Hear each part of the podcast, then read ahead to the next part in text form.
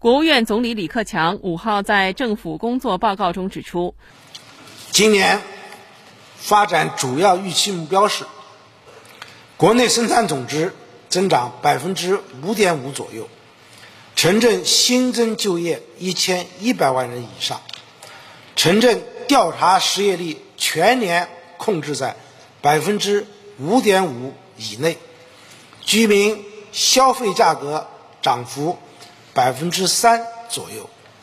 居民收入增长与经济增长基本同步，进出口保稳提质，国际收支基本平衡，粮食产量保持在一点三万亿斤以上，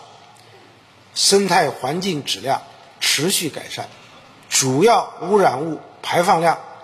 继续下降。能耗强度目标在“十四五”规划期内统筹考核，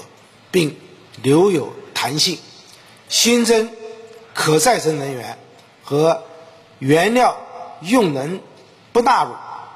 能源消费总量控制。经济增速预期目标的制定，主要考虑稳就业、保民生。防风险的需要，这是高基数上的中高速增长，需要付出艰苦努力才能实现。新华社记者北京报道。